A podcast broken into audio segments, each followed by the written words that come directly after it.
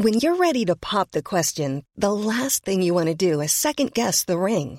At Bluenile.com, you can design a one-of-a-kind ring with the ease and convenience of shopping online. Choose your diamond and setting. When you find the one, you'll get it delivered right to your door. Go to Bluenile.com and use promo code LISTEN to get $50 off your purchase of $500 or more. That's code LISTEN at Bluenile.com for $50 off your purchase. Bluenile.com code LISTEN. Le choc dans une crèche de Champigny-sur-Marne. Un homme muni d'un couteau a agressé la directrice de l'établissement mardi après-midi. L'individu a proféré des menaces et des insultes antisémites avant de prendre la fuite. La crèche ne rouvrira pas ses portes avant lundi prochain. Notre reportage dès le début de ce journal. J'étais révolté et fâché quand j'ai vu cette petite fille. Pour la première fois, Monique Olivier était interrogée sur la disparition d'Estelle Mouzin le 9 janvier 2003. Devant la famille de la victime, l'accusée affirme ne pas savoir pourquoi elle n'a pas sauvé la fillette. L'ex-femme du tueur en série Michel Fourniret est jugée depuis le 28 novembre. Depuis Bruxelles, l'Union européenne décide d'ouvrir des négociations pour l'adhésion de l'Ukraine. Le Premier ministre hongrois Viktor Orban y était pourtant opposé, mais il n'a finalement pas usé de son droit de veto. C'est une victoire pour l'Ukraine, une victoire pour toute l'Europe, a affirmé le président ukrainien Volodymyr Zelensky. Des projets d'attentats sur le sol européen ont-ils été déjoués? Trois personnes liées au mouvement terroriste du Hamas ont été arrêtées ce jeudi au Danemark. Quatre individus suspects ont également été identifiés en Allemagne et aux Pays-Bas. Tous sont soupçonnés d'avoir planifié des attentats contre des institutions juives en Europe.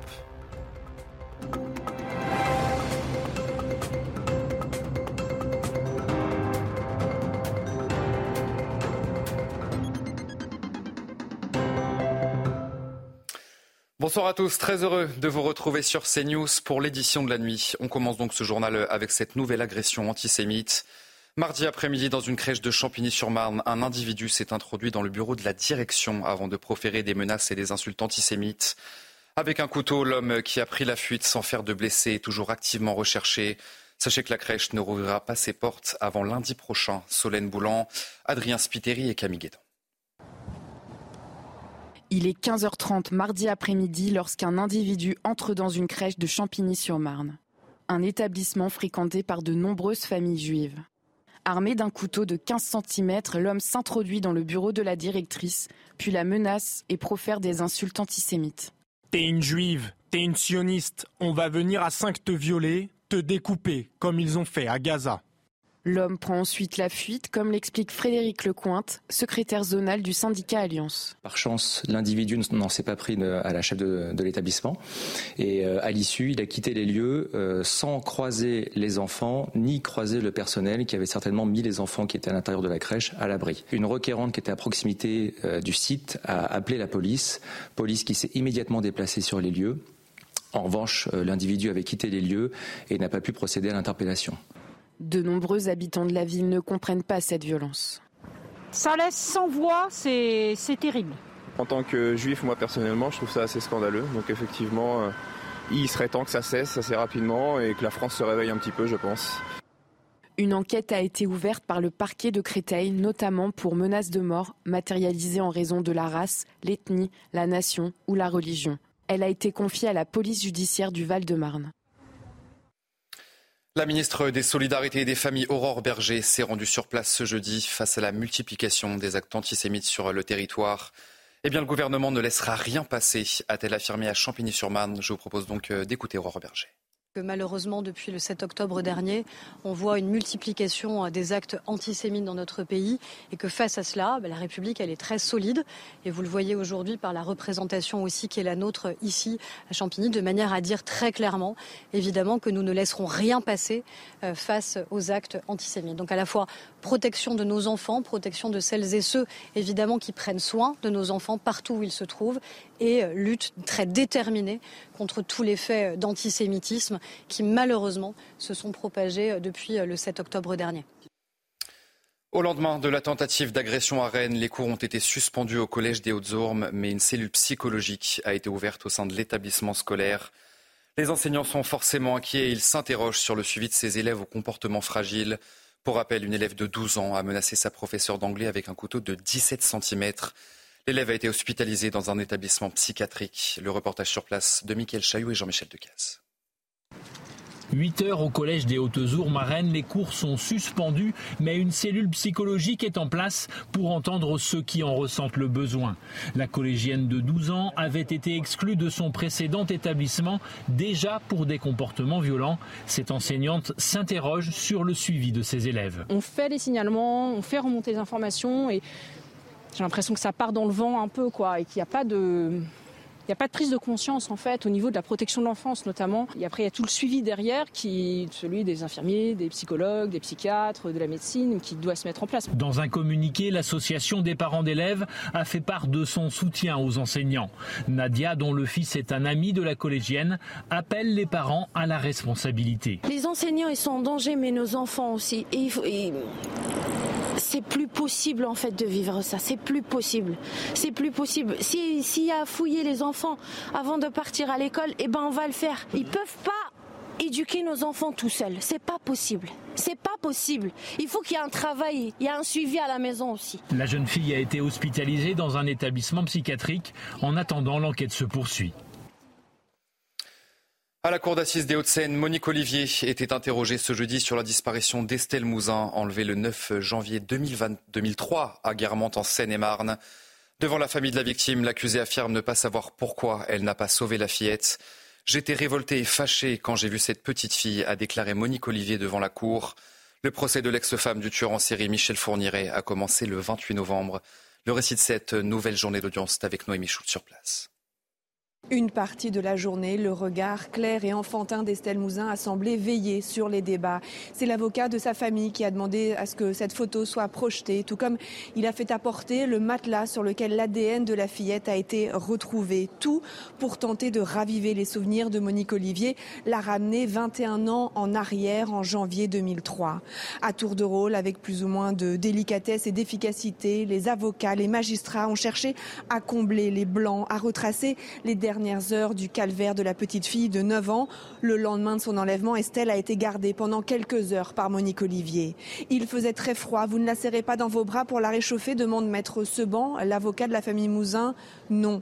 Est-ce qu'elle vous a dit sauvez-moi, madame? Non. Elle m'a demandé sa maman. Je lui ai dit qu'elle allait bientôt la voir. Je sais, j'ai mal réagi, j'aurais pu la sauver. Je ne sais pas pourquoi je ne l'ai pas fait. Je suis monstrueuse. Monique Olivier ne dit pas grand-chose de plus. Elle assure ne pas, ne pas savoir si Estelle a été violée ni comment elle a été tuée. Maître Seban insiste, la famille a besoin de savoir. C'est le dernier moment où on parle d'Estelle. C'était l'enfant que tout le monde cherchait, une icône nationale. Où est son corps? Je vous en supplie. Je ne sais pas, souffle Monique Olivier.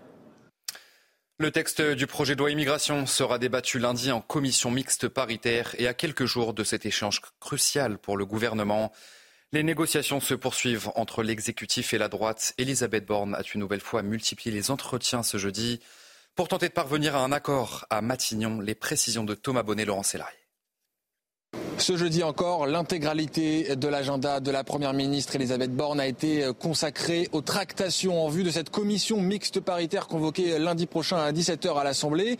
Ce jeudi matin, elle a reçu les cadres de la droite avant de recevoir ceux de la majorité, puis les membres de son gouvernement. Elisabeth Borne qui veut à la fois conserver l'unité de sa majorité à l'Assemblée nationale tout en obtenant des concessions de la part de la droite. Les républicains qui font savoir que eux ne veulent que voir sortir de cette CMP le texte tel qu'il a été adopté au Sénat et dans le même temps, les mêmes élus de droite qui sont reçus ici à Matignon, c'est-à-dire Éric Ciotti, Olivier Marlex et Bruno Retailleau, envoient une lettre adressée au président de la République où ils demandent une révision constitutionnelle, notamment sur le dossier migratoire. Ils demandent que cette révision soit entérinée par le biais d'un référendum. Bref, la droite est à l'offensive. En tout cas, les tractations vont se poursuivre jusqu'au dernier moment. On sait d'ores et déjà qu'une ultime réunion aura lieu ici à Matignon dimanche soir entre l'exécutif et les représentants de la droite.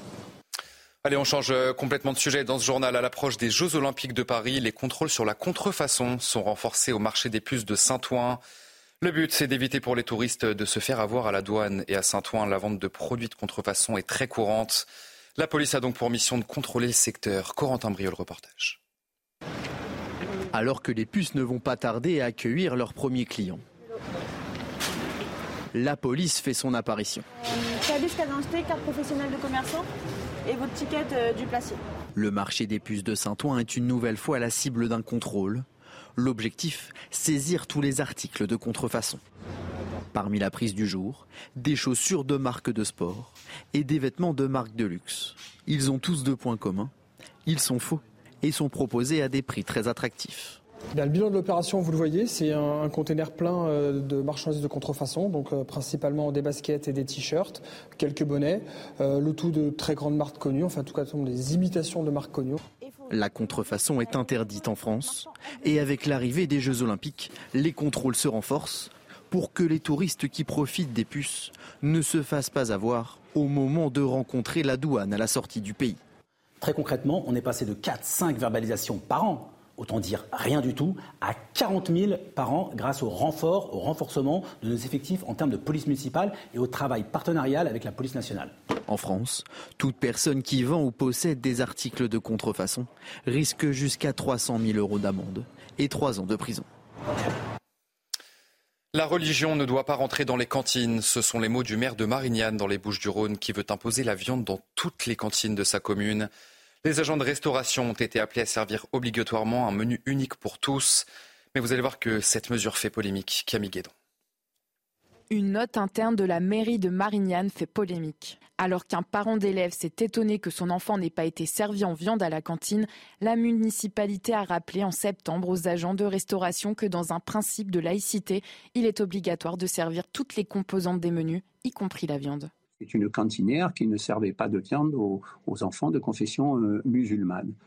Euh, donc nous avons fait euh, une note, elle a fait une note de service à toutes les cantinières en disant vous faites comme d'habitude, vous servez l'intégralité du, menu aux, enfants. Et ça a été monté en épingle parce qu'une directrice a écrit en rouge décision du maire. Or, ce n'est pas une décision du maire, c'est un rappel dans un communiqué de presse, la CGT a appelé au retrait de cette obligation. Le syndicat dénonce une mesure discriminante. De leur côté, des parents d'élèves ont lancé une pétition pour mettre fin à cette décision de la municipalité. Lorsque deux enfants se présentent devant la cantinière et qu'on met de la viande à un et qu'on ne met pas de la viande à, l'autre, ça s'appelle de la discrimination. Euh, la question qu'il faut que la CGT se pose, c'est comment on reconnaît un enfant musulman d'un autre. Avec cette mesure du même menu pour tous, le maire de Marignane réaffirme sa position concernant l'égalité des élèves et le respect de la laïcité dans les écoles.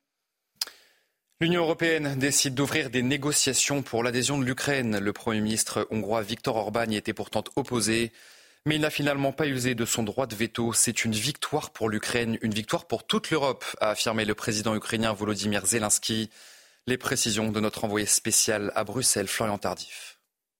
Écoutez, oui, l'annonce a surpris ici puisque l'on venait de nous expliquer que les négociations n'avançaient pas. Finalement, les 27 sont arrivés rapidement, très rapidement, même peut-on dire à un accord sur l'ouverture des négociations avec l'Ukraine pour lui permettre d'adhérer à l'Union européenne. Viktor Orban, seul à être hostile à cet élargissement, s'est abstenu, permettant donc cet accord. Il a quitté la table des négociations au moment euh, du vote, une décision pour laquelle la France a œuvré, a fait savoir la présidence euh, de la République via un communiqué, expliquant également qu'Emmanuel Macron s'était entretenu dans la la foulée avec son homologue ukrainien Volodymyr Zelensky durant un peu moins de 10 minutes, a fait savoir une source française pour lui dire que cette décision était une réponse, je le cite, logique, juste et nécessaire aux aspirations du peuple ukrainien. Une décision historique donc, mais qui n'est pourtant euh, que la première étape d'un long processus puisqu'il faudra ensuite que les 27 définissent un cadre de négociation et qu'ils convoquent la nécessaire conférence intergouvernementale. Cela n'interviendra pas avant l'année prochaine, en 2024. il faudra euh, de nouveau un vote à l'unanimité avec là encore la menace potentielle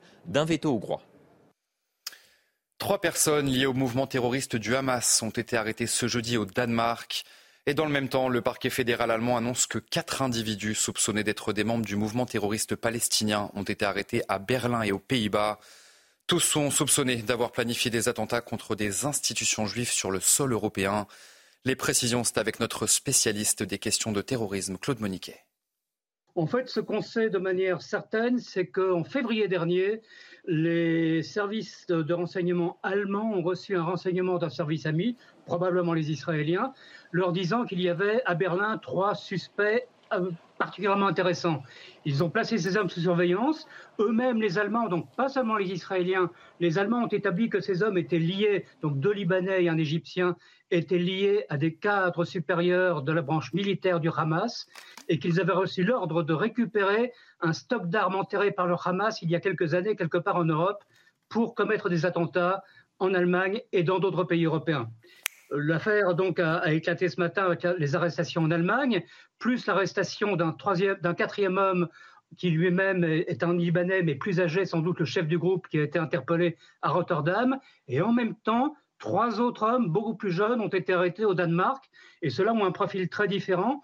On est en face de gens qui appartiennent à une, une bande urbaine, la LTF, Loyal to Familia, qui est connue pour sa violence, qui est interdite euh, au Danemark depuis, depuis 2021, mais qui comptera encore 450 membres. Ça semble prouver que le Hamas, était, qui préparait déjà les attaques du 7 octobre, préparait en même temps des attaques sur le sol européen, qui devaient être commises au même moment après. Et puis surtout, c'est la première fois qu'on trouve le Hamas dans une opération terroriste prévue en Europe. Il n'avait jamais frappé en Europe, contrairement au Hezbollah, qui l'a déjà fait. Alors peut-être y a-t-il là une influence iranienne, puisqu'on sait que le Hamas a été fortement incité et aidé par l'Iran pour la préparation du 7 octobre. Et enfin, 135 otages sont toujours détenus par les terroristes dans la bande de Gaza. Les familles continuent de faire pression sur le gouvernement israélien pour obtenir leur libération. Des discussions seraient d'ailleurs en cours avec l'Égypte et le Qatar. À Tel Aviv, les explications de nos envoyés spéciaux, Vincent Fandès, Jérôme Rampenot. Des discussions informelles seraient en train d'être menées afin d'obtenir un accord de libération des otages. Israël aurait en fait demandé à l'Égypte d'être le négociateur, le médiateur euh, de ces discussions. Le Qatar en serait partie prenante. On sait également euh, que le voyage du directeur des renseignements israéliens à Doha au Qatar a été annulé euh, ces dernières heures, ce qui viendrait confirmer le premier rôle, le rôle clé de l'Égypte dans ces discussions. Les acteurs justement de ces négociations se basent sur l'accord qui a déjà été conclu il y a quelques semaines, à savoir libération d'otages contre un cessez-le-feu. Or, on sait également que le ministre des Affaires étrangères israélien a dit il y a quelques jours qu'un cessez-le-feu était un cadeau fait au Hamas. Pendant ce temps, eh bien, les familles d'otages continuent de se rassembler euh, devant euh, le bâtiment du ministère de la Défense à Tel Aviv et sur la place des otages et demandent encore et toujours un accord de libération des otages dans les plus brefs délais avant qu'il ne soit trop tard. Vous restez bien avec nous sur CNews tout de suite, votre journal des sports.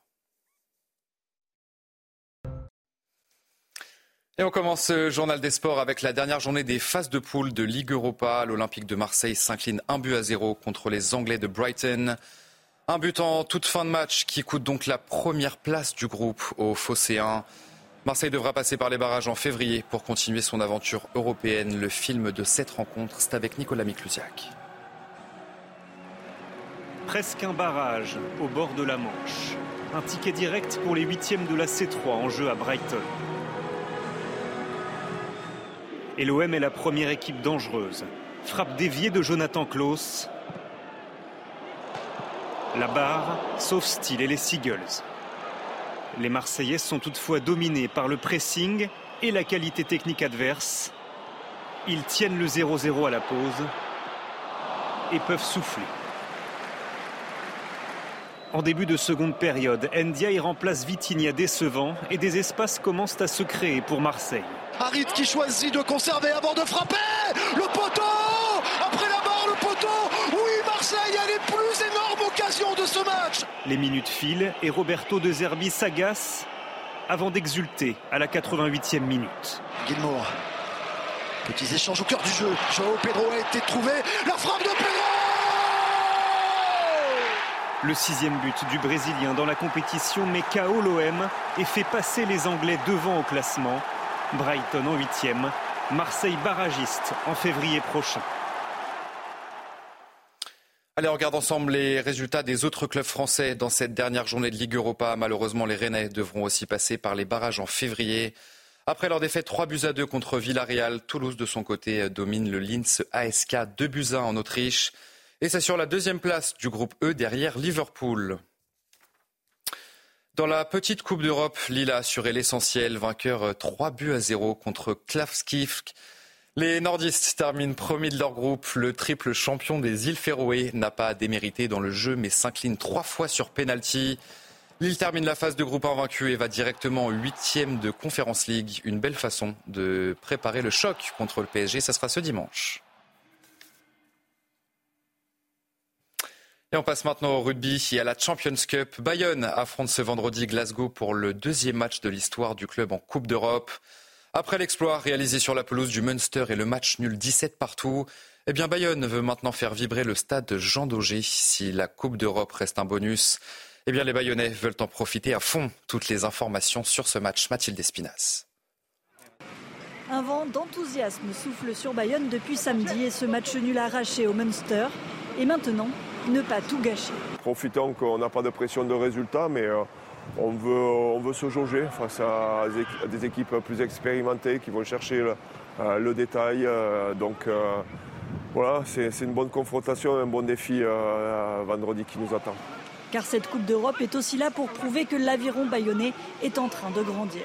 Ça nous permet en fait de, valider aussi de valider euh, ce qu'on réussit bien depuis le début de la saison. Et euh, là, il va y avoir d'autres joueurs, donc je veux créer une émulation au sein de mon effectif et, qu'on avance euh, tout, simplement et qu'on grandisse dans, cette aventure à, Aviron Bayonnais. Une aventure qui pourrait devenir très belle si l'Aviron venait à remporter ce soir la première victoire de son histoire en Champions Cup.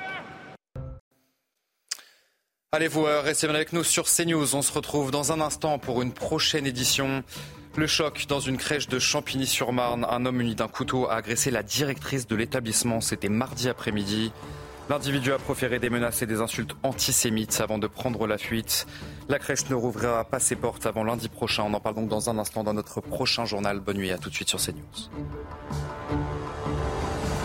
Retrouvez tous nos programmes et plus sur cnews.fr.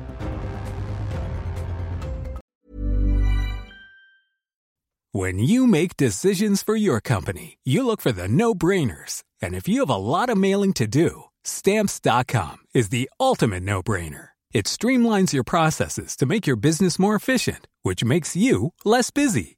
Mail checks, invoices, legal documents, and everything you need to keep your business running with stamps.com. Seamlessly connect with every major marketplace and shopping cart Schedule package pickups and see your cheapest and fastest shipping options from different carriers. With rates up to 89% off USPS and UPS rates. And with the Stamps.com mobile app, you can take care of mailing and shipping wherever you are. Make the same no brainer decision as over 1 million other businesses with Stamps.com. Sign up with Code PROGRAM for a four week trial, plus free postage and a free digital scale. No long term commitments or contracts.